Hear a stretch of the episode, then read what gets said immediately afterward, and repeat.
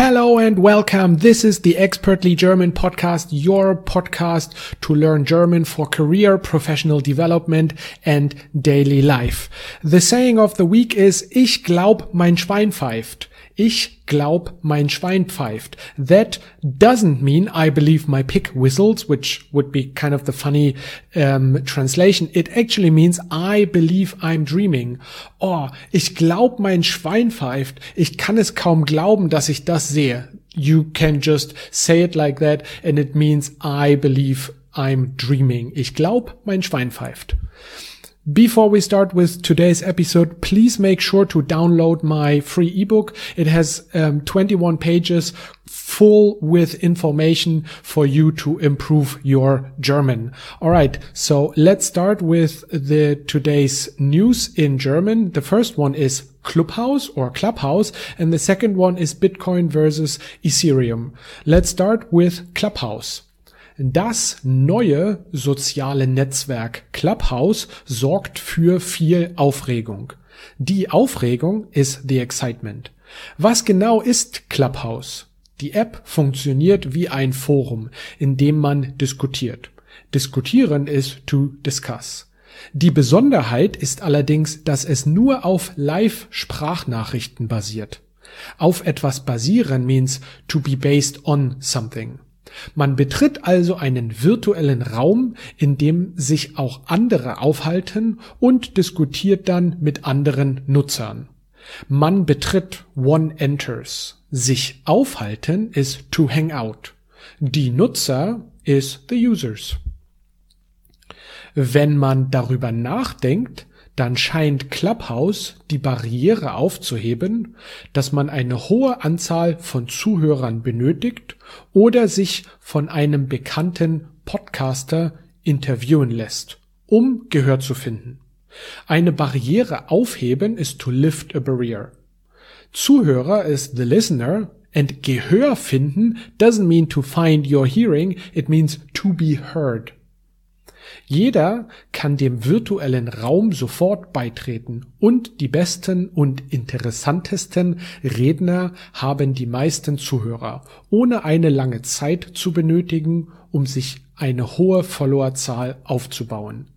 Beitreten ist to join, der Redner ist the speaker and aufbauen ist to build up. Man kann also so schnell wie in keinem anderen sozialen Netzwerk ein Following aufbauen. Hinzu kommt auch, dass vielleicht weniger Redner gut aus dem Stegreif sprechen können und es setzen sich die durch, die wirklich ihre Materie beherrschen. Aus dem Stegreif ist off the cuff or improvised. Sich durchsetzen ist to prevail.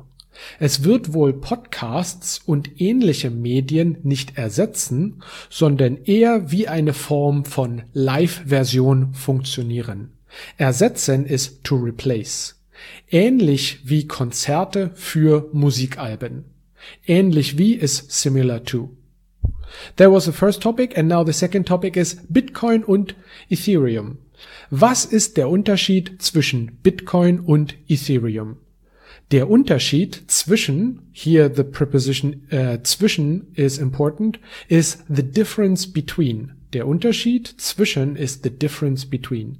Ethereum ist eher sowas wie eine Infrastruktur, welche dazu genutzt wird, um Verträge abzuschließen. Die Verträge abschließen ist to close contracts, to kind of like to do deals. Ethereum und Bitcoin basieren auf der Blockchain-Technologie, wobei Ethereum weniger Rechenleistung benötigt, um einen Ethereum zu schürfen. Wobei es in which entschürfen ist to mine.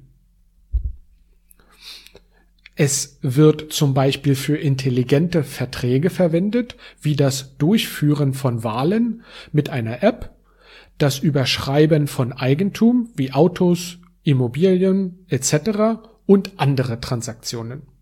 Das Überschreiben von Eigentum ist the overwriting of property, so that I'm kind of giving someone else my property. Also Bitcoin ist eher eine offizielle Zahlungsmethode oder Kryptowährung Und Ethereum ist eher eine Infrastruktur und ein sogenannter Token. Die Zahlungsmethode ist the payment method. So genannt ist so called. And now let's go to the second part of today's podcast. Reflexive pronoun exercises with reflexive pronouns. All right. Buckle up. Let's start. How would you translate this English sentence into German? The man remembers the woman using the reflexive verb sich erinnern an. I give you a moment and then I tell you the answer. Again, how would you translate into German? The man remembers the woman using sich erinnern an.